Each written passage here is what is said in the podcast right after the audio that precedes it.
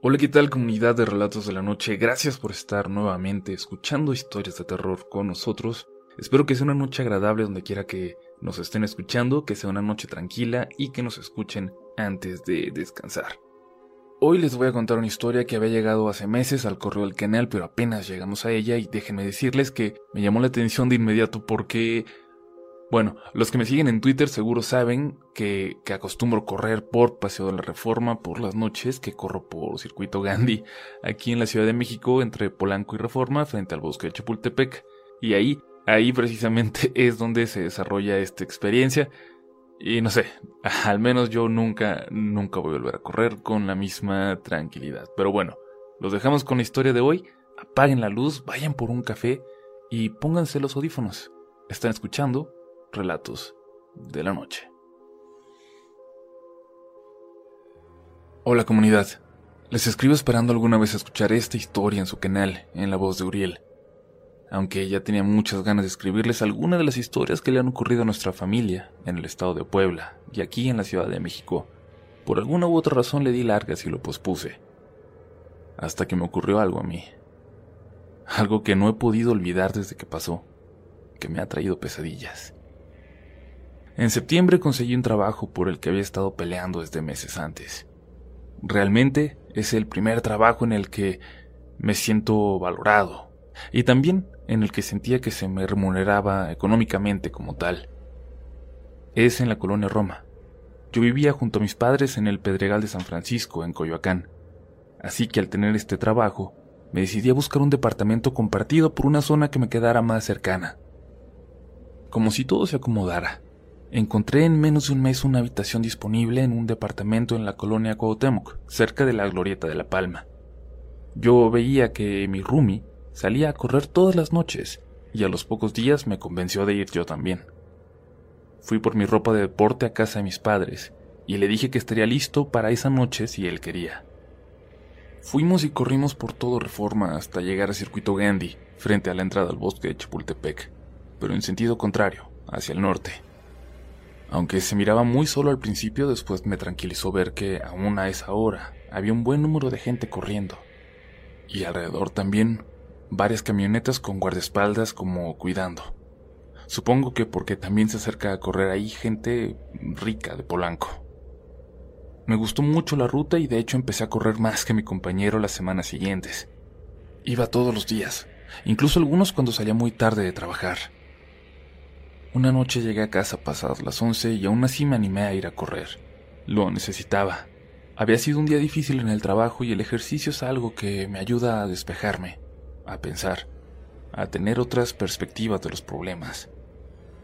Corro regularmente sin música, porque me gusta concentrarme, pero a veces llevo algún podcast descargado. En esa ocasión, casi estoy seguro, iba escuchando alguna historia de relatos de la noche. Decidí ir más allá del circuito Gandhi, y después de dar una vuelta por esa zona bastante bien iluminada, empecé a correr más lejos, en una zona ya más oscura antes de llegar de nuevo a Reforma, cerca del Auditorio Nacional. A esa hora y entre semana, el lugar parecía desierto. Sentía incluso algo de admiración de poder verlo de forma tan tranquila por primera vez. Ya por Paseo de la Reforma, decidí regresar por esa avenida hasta mi casa pasar por esa zona de los museos, regularmente muy linda para caminar, así que supuse que también lo sería para correr.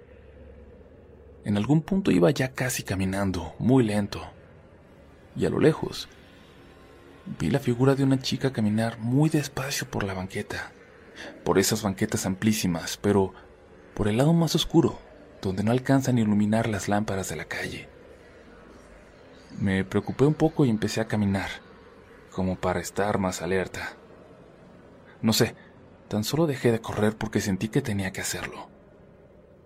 La mujer, aún a varios metros de mí, unos 30 o 40, empezó a caminar todavía más despacio, casi como si quisiera que yo la alcanzara.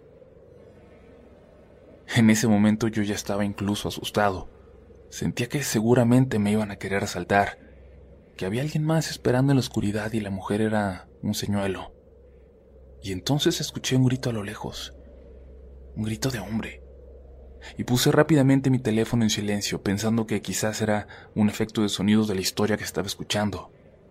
Sin embargo, el grito volvió a escucharse, más breve, más lejano, ahogado. Y la mujer de pronto corrió hacia la oscuridad y se perdió en ella. Yo solo corrí de vuelta hacia la zona del auditorio, pensando en que acababa de ver gente aún en una parada de metrobús, y lo único que quería era ver a alguien más, ver gente. Pero ya no había nadie en esa parada. Yo no llevaba cartera o efectivo, solo corro con mi teléfono. Tampoco tenía tarjeta del Metrobús, aunque creo que ya para entonces pasaba de las 12. Tampoco podía llamar a un Uber, porque tenía semanas sin aceptar mi tarjeta por alguna razón y al vivir tan cerca del trabajo, no lo había necesitado. Vamos, que tenía que pasar de vuelta por ese lugar para poder llegar a mi casa. Mi única opción era correr de nuevo por la parte de atrás del circuito, mucho más oscura y solitaria que hacerlo por reforma. Hasta pensé en hablarle a mi roomie, pero me di cuenta que era una tontería por lo que me estaba asustando. Una mujer entre la oscuridad de los árboles. ¿Qué era yo? ¿Un niño? Me convencí de que era una tontería y comencé a correr con una sonrisa en el rostro y culpando un poco las historias de terror que escuchaba por haberme sugestionado. Me quité los audífonos y empecé a trotar. Y a lo lejos, entre la oscuridad de ese bosque que ahora me parecía profundísimo, volví a escuchar un grito, un quejido. Desconozco si hay personas en situación de calle que utilicen esa zona para dormir. No lo creo, pero en ese momento, pasando la medianoche y sin un alma alrededor, deseaba que ese fuera el caso. Y unos 200 o 300 metros más adelante, llegando a la entrada del Museo Nacional de Antropología, volví a ver la figura de la mujer. Salió de la oscuridad dándome la espalda a unos 50 metros de mí y empezó a caminar en la misma dirección en la que yo iba. Tenía que pasar junto a ella. Conforme me acercaba no podía dejar de verla. Era muy delgada. Parecía llevar una chamarra bastante larga y aunque primero pensé que tenía una falda, y aunque primero pensé que llevaba las piernas desnudas, al acercarme me di cuenta de que llevaba unas medias sumamente sucias. Así, tan cercana, de verdad parecía una chica que vivía en la calle. Y ya me la había emparejado. Estábamos a unos dos metros de distancia, cuando levanté la vista. Ella me estaba observando a mí, sonriendo, y clavándome unos ojos verdes que parecían brillar en la mugre de su rostro. De la boca parecía brotarle sangre, y ahí fue cuando dejé de pensar, cuando de pronto me olvidé de la lógica, de cómo me iba a ver huyendo de una mujer, mujer, mujer, todo lo que... De verdad, como nunca había corrido. Lo peor es que la escuchaba riéndose, corriendo muy cerca de mí. De hecho, me lanzó dos arañazos que sentía en la sudadera que llevaba. Y ella no dejaba de reírse. Más adelante llegué a una parada del metrobús y ahí estaban algunas personas de las que barren en esa zona. Llegué muerto, agotado. Me caí frente a ellos y les pedí ayuda. Me levantaron entre los dos. Me preguntaron que si todo estaba bien, pero noté que ya nadie me seguía. Me querían asaltar, dije, para no contarles la verdad. No sé si me creyeron o no, pero sí me advirtieron que no anduviera corriendo solo esas horas por ahí. Luego salen cosas muy raras si anda uno solo, dijo uno de ellos. Por eso nosotros, solos ni locos. Ya estaba a unos pasos del puente que da hacia la estela de luz, así que les agradecí y seguí corriendo. Y llegué por fin a la parte de reforma más iluminada y me sentí tranquilo, o al menos pude respirar. Cuando llegué a casa desperté a mi roomie. Tenía que platicarle a alguien lo que me había ocurrido, aunque no me fuera a creer. No vayas a correr para allá a esas horas, me dijo, sin poner en duda nada. Yo lo hice alguna vez y no vi nada, pero escuché cosas muy raras, como si hubiera gente entre los árboles. Regrésate de ahí siempre antes de las once. mientras todavía haya gente. Evidentemente no volví a correr a esas horas, pero no podía dejar de sentir algo de miedo cada que corría yo solo, así que terminé yendo hasta allá solo cuando iba con mi roomie. Ahora bien, el título de esta historia no es gratuito. Es por algo que supe después y aunque no tenga nada que ver, me aterra pensar que sí. Me aterra pensar en esa posibilidad. Más o menos dos meses después de que eso ocurrió, fui a una junta a Polanco. Cuando tomamos el taxi de vuelta llegamos a Reforma atravesando precisamente ese circuito por donde corro. Le platiqué a Rodrigo, mi jefe, que solía pasar por ahí para hacer algo de ejercicio. Uy, me respondió, por aquí llegaron a pasar cosas terribles. No solo en el bosque, en esta zona también. Me contaba mi papá que en los setentas empezaron a perder niños de la calle, que la última vez que se les veía siempre era alrededor de aquí, cuando se metían entre los árboles en la noche con una muchacha. Cuando se corrió la voz entre los niños, los demás dejaron de acercarse a ella, ya que todos sabían que el que lo hacía no regresaba. Y entonces, dicen que la mujer salía a tratar de confundir a despistados caminando por aquí, en la noche. La llamaron la mujer vampiro de Chapultepec, porque terminaron usando esa historia para unas revistuchas de terror de aquellos tiempos. Luego la gente creyó que solo era un cuento, pero dicen que sí tiene algo de verdad. Y mientras Rodrigo me platicaba toda esta historia, el chofer del taxi tan solo sentía, como si también la conociera. Por la curiosidad empecé a ahondar en el asunto, y entre las personas que corren por ahí, no son pocos los que aseguran haber visto a una mujer rondando la oscuridad, a veces demasiado cerca de la gente que corre, solitaria, por esa zona. Y es muy raro, ¿no? Pensar que una leyenda pueda ser cierta. Pensar que te puedes topar de frente con una leyenda urbana y descubrir que es real. Mi historia tal vez no trate de posesiones o de eventos tan impactantes en el reino de lo paranormal, pero les juro que me aterra recordarlo, o pensar que en este momento hay algo ahí afuera, en ese lugar, a menos de dos kilómetros de donde esta noche les escribo. Gracias por leerme y me encantaría saber si alguien más conoce esta historia o se la ha topado alguna vez y pudo salir del bosque para contarlo.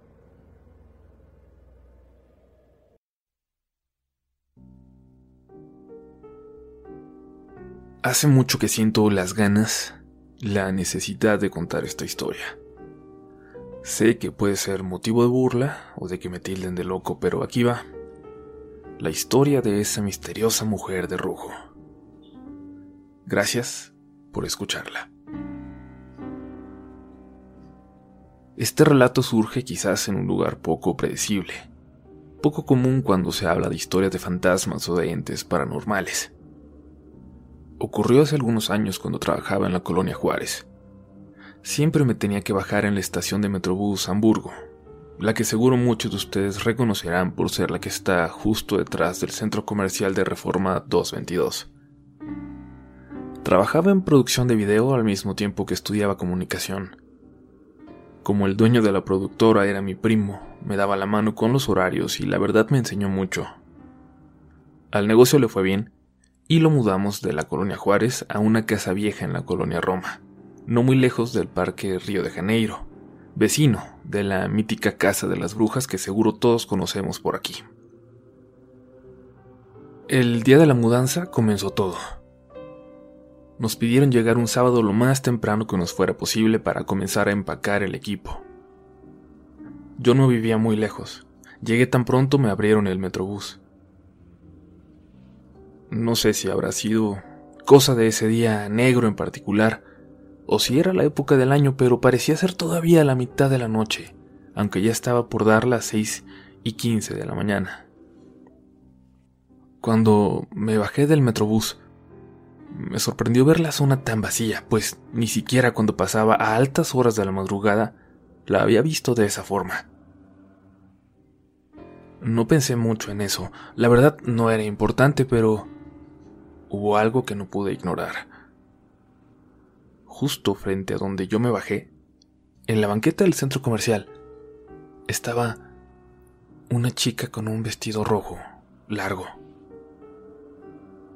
Estaba mirando en dirección a Paseo de la Reforma, pero supuse había sentido mi mirada porque segundos después volteó hacia mí y me miró por unos segundos sin inmutarse. No podía dejar de verla, era bellísima de verdad, y el vestido de ese color, el peinado inmaculado a esa hora, era verdaderamente como estar viendo una fantasía.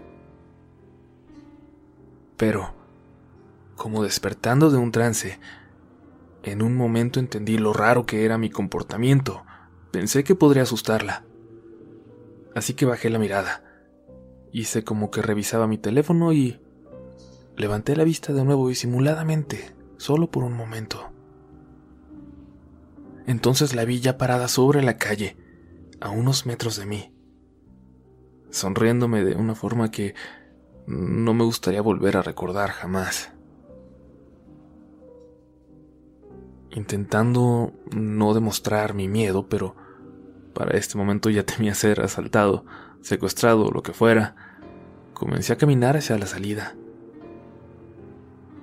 El vestido rojo era tan notorio que de reojo podía darme cuenta de que ella caminaba paralela a mí, como para encontrarme en la salida de la estación. Apresuré el paso.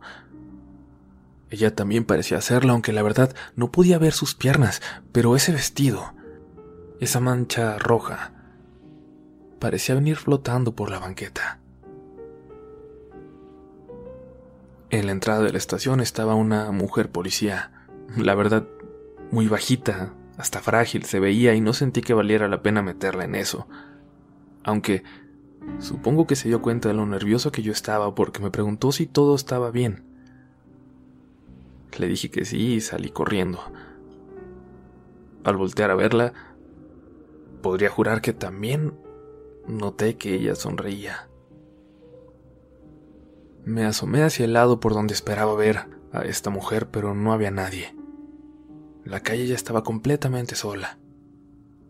Me atreví a dar unos pasos fuera de la estación y sentí el ambiente húmedo todavía de la lluvia que había durado toda la madrugada. Aún estaba a unas calles de la oficina y la verdad la zona no era lo mejor del mundo para caminar, así que más allá de lo que acababa de ver, iba caminando con cuidado. Esa precaución provocó que apenas al haber avanzado unos metros después de haber cruzado la segunda calle, un ruido a mis espaldas me hiciera voltear. La calle estaba vacía, pero justo en la esquina, no muy lejos de mí, pude notar unos centímetros de tela de color rojo, como si alguien se asomara sutilmente para verme y no pudiera controlar el vuelo de su vestido. Evidentemente, aterrado de nuevo, comencé a trotar. Me urgía llegar a la oficina, aunque me daba miedo que algo me siguiera y en mi cabeza comenzaba a dibujar la imagen de la mujer del vestido rojo flotando detrás de mí. Al final, no soporté la curiosidad o lo que fuera. Me detuve un momento al llegar a la siguiente calle que cruzaba y miré hacia atrás. Ahí estaba ella con toda claridad como la primera vez que la había visto, pero agachada como un animal, como un animal salvaje devorando una presa. Justo donde yo me había detenido momentos antes cuando noté su vestido asomando. Parecía devorar algo. Caminé unos pasos hacia ella para intentar ver qué diablos estaba haciendo. Y entonces pude ver lo que hacía era revisar, como un animal que toca algo que no comprende. Revisaba una cosa blanca, larga, una libreta abierta. Mi libreta, pensé, al momento que revisaba la mochila de mensajero que llevaba conmigo para darme cuenta de que, en efecto, mi libreta, donde tenía toda mi información personal y todos los apuntes y notas de mis proyectos del trabajo, ya no estaba en mi mochila. Me tomó dos segundos convencerme de darla por perdida y terminar de correr hacia la oficina donde ya esperaba otro chico a que le abrieran. Parece que viste un fantasma, me dijo cuando llegué, y lo absurdo de su comentario, o lo atinado quizás en ese momento, me provocó no contarle nada de lo que me acababa de pasar. Los minutos que tardó en llegar mi primo a abrir, no dejé de mirar a la esquina de la calle esperando que en cualquier momento diera la vuelta esa mujer. Pero gracias a Dios no ocurrió. Y conforme empecé a trabajar me fui olvidando de la aterradora experiencia de la mañana. Al final pasaron los días y me fui convenciendo de que todo fue mi imaginación, de que exageré, de que alguna loca me siguió por alguna razón y me tocó en un momento sensible. Pero estaba muy lejos de la verdad. Pasaron unos meses cuando ya me había olvidado casi por completo de aquel incidente y trabajaba en el departamento de mi primo editando algunos videos. Él no estaba, llegaría ya muy noche, pero yo me aprovechaba de su computadora nueva para avanzar en una edición. El cuarto donde editábamos daba a la calle, y estábamos en un tercer piso, así que el ruido era constante, sobre todo al estar sobre una calle tan transitada.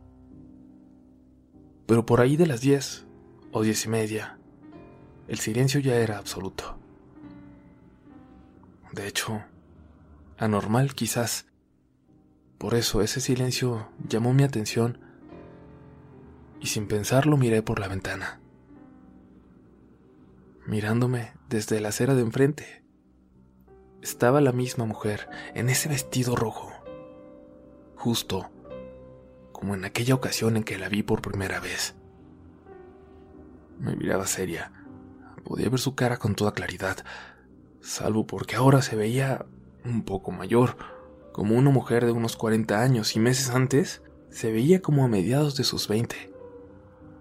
De pronto sonrió y ese solo gesto me volvió a llenar de terror. Cruzó la calle, hacia la entrada de los departamentos y la perdí de vista. No, no podría entrar. Solo se podía entrar con llave, pero... ¿Y si alguien había cerrado mal?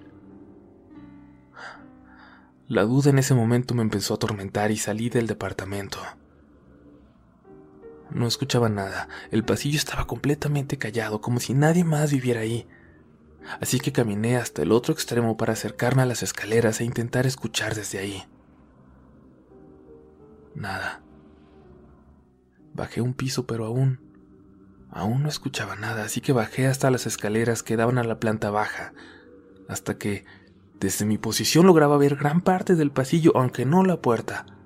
La puerta de cristal donde me imaginaba estaría esperando esa mujer. O quizás viendo, averiguando cómo lograr entrar. Bajé hasta ese último escalón, justo antes de dar la vuelta hacia el pasillo para escuchar con atención. Una puerta se abrió. Lo escuché con toda claridad. Y luego voces. El viejito que vivía en uno de los departamentos de la planta baja estaba saliendo y sus pasos se dirigieron hasta la puerta de cristal que daba a la calle. Lo escuché cruzar un par de frases con alguien, aunque no lograba escuchar la otra voz. Pase usted, dijo el viejito en un tono amable, y entonces cerró la puerta detrás de él. Mi pulso comenzó a acelerarse. Unos pasos se acercaban firmemente hacia las escaleras donde yo estaba. De alguna forma sentí que conocía esos pasos. Sentí que era la mujer de rojo que ahora estaba ahí, a unos pasos de mí. Comencé a correr hacia arriba y escuchaba los pasos apresurados de alguien que subía muy cerca de mí, aunque había logrado tomar por lo menos un piso de ventaja. Corrí hasta el departamento y cerré con los cuatro seguros detrás de mí. Alguien se acercó hasta mi puerta y tocó.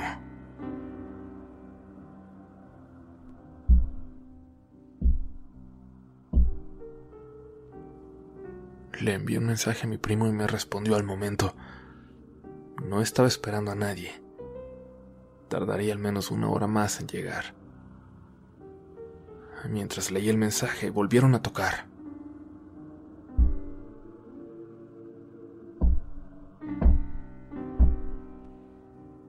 Adoré una silla en la puerta como había visto en las películas y me fui a la sala a intentar trabajar. Me puse los audífonos y le subí todo el volumen al audio del video que editaba, pero no perdía de vista por sobre mi computadora la puerta del departamento, esperando que no se abriera de repente y dejara entrar al espectro de esa mujer. Un rato después llegó mi primo quien me aseguró que no vio nada raro al subir las escaleras y llegar hasta ahí. Una vez más, no me animé a platicar nada, pero le pedí que me dejara quedarme en la sala esa noche. Hace unos meses, apenas en octubre pasado, caminaba con algunos de mis compañeros por la colonia Roma después de trabajar hasta tarde. Íbamos animados, habíamos terminado un proyecto y nos habíamos tomado unas cuantas cervezas en la oficina. Cuando pasamos por la calle de Durango hacia la avenida Insurgentes, algo me distrajo. En el centro de ese parque, de Río de Janeiro, junto a la fuente, creí ver a una mujer. Una mujer de cabello blanco en un vestido rojo, que me pareció reconocer. Seguimos caminando. No dije nada y no volví a mirar atrás. No sé si fue la misma mujer o la misma cosa que había visto antes, pero la verdad no lo quise averiguar. Todavía, cuando camino por las noches en esa zona o cuando tengo que hacerlo antes de que amanezca, me da un miedo infinito toparme de repente de nuevo con una mujer de vestido rojo.